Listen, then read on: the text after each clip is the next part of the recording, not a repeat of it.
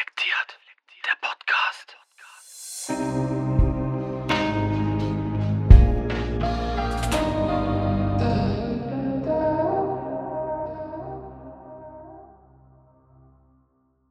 Das Leben nach der Pandemie. Viel wurde und wird über die negativen Dinge gesprochen, die die Pandemie mit sich brachte. Nun ist es an der Zeit, aus den unzähligen Erkenntnissen der letzten Monate die richtigen Schlüsse zu ziehen und positiv in die Zukunft zu schauen. Auch in den schwierigsten Situationen des Lebens ist es wichtig, dass man aus Fehlern lernt. Das haben wir gemacht. Somit steht uns eine rosige Zukunft bevor. Oder? Ein verwirrender Rückblick. Die Gründe der unverhältnismäßigen Maßnahmen variieren seit Beginn der Pandemie. Mal war die Vermeidung von Toten das Hauptargument. Bis man merkte, dass Covid-19 kein Killervirus ist, der quer durch alle Altersgruppen flächendeckend Menschenleben eliminiert. Irgendwann wurde zufällig klar, dass eher ältere Menschen gefährdet sind, sodass das Hauptaugenmerk auf deren Schutz lag. Es wurde zwar aktiv nicht viel für diesen Schutz getan, aber es wurde eben auch schon ein neues Problem erkannt. Die Krankenhäuser hatten nicht genug Intensivbetten zur Verfügung, um dem anstehenden Ansturm standhalten zu können.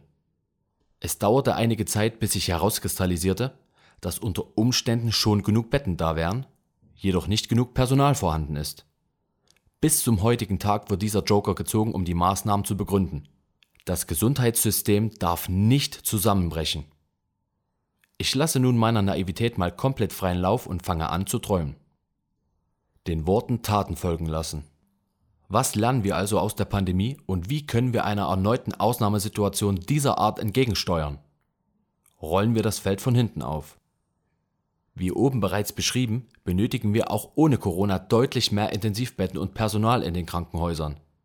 Sollten wir also unsere konsequente Entschlossenheit, mit der wir auch gegen Covid-19 alles Unmögliche möglich machen, nicht mit dem Ende der Pandemie verlieren, sollte es ein leichtes Spiel sein, die Zukunft vorherzusehen. Siegen die Vernunft und der Wille, dürfen sich Kranken- und Pflegepersonal auf einen Geldregen einstellen. Endlich wird deren Leistung angemessen vergütet sodass das vorhandene Personal gern seiner Berufung nachgeht, eine wachsende Anzahl neuer Fachkräfte ausgebildet wird und somit insgesamt deutlich mehr Personal zur Verfügung stehen wird. Der Geringschätzung wichtiger Berufsgruppen wird also ein Ende gesetzt werden.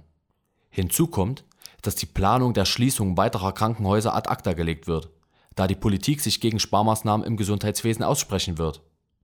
An den Finanzmärkten wird immerhin so viel leistungsloses Geld verdient, das sicherlich problemlos mit nur einem kleinen Teil davon das komplette Gesundheitswesen Unterstützung erfahren könnte. Nur für die Leute, die reflexartig mit der Frage kommen, wie man denn das alles finanzieren soll. Da wir aus Fehlern vergangener Tage gelernt haben, werden wir in Funk und Fernsehen sowie an jeder Litfaßsäule und überall, wo Werbung ihren Platz in der analogen und digitalen Welt finden kann, werthaltige Hinweise zur Stärkung unseres Immunsystems sehen. Fastfood-Ketten bekommen keine größere Plattform mehr für ihre Werbung. Stattdessen wird deren gesundheitlich unsolidarisches Geschäftsmodell von vorderster politischer Front scharf kritisiert und im Bestfall zerschlagen. Plakate für gesunde Ernährung sind an jeder Straßenecke zu finden. Unzählige Kampagnen der Regierung zur Aufklärung, wie schädlich unser immenser Zuckerkonsum für unseren Körper ist. Nicht zu vergessen die Verbote von Zigaretten und Alkohol. Ach ja, und dann ist da noch der Sport der in der Vergangenheit gesellschaftlich so vernachlässigt wurde. Statt Trade-Tipps ploppen im digitalen Raum fast ausschließlich Sportangebote auf, sobald ich eine neue Website betrete. Wie wir mittlerweile wissen, spielt die Psyche auch eine wichtige Rolle, wenn es um die Vermeidung von Krankheiten geht. Darauf werden wir demzufolge ganz besonders achten. Die Züchtung des Egoismus wird zukünftig unterlassen und Menschlichkeit wird vor Profit kommen. Der psychische Druck, in vielerlei Hinsicht, wird dadurch stark reduziert. Zum Abschluss holen wir uns nochmal ins Gedächtnis zurück, welchen Stellenwert alte Menschen seit 2020 in unserer Gesellschaft haben. Dank Covid-19 sind wir zur Besinnung gekommen.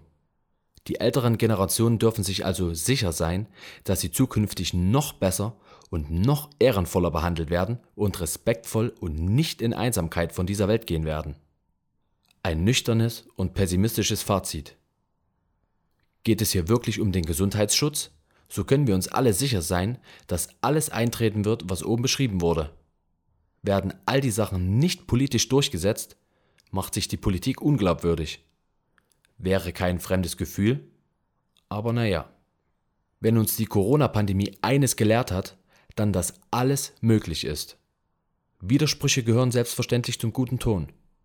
Daher ist davon auszugehen, dass auch nach der Pandemie starke Widersprüche zu den derzeit solidarischen und natürlich ausschließlich auf die Gesundheit bedachten Handlungen entstehen werden. Wir haben gesellschaftlich eine gute Chance zu beweisen, dass wir nicht Wasser predigen und dann doch wieder Wein trinken.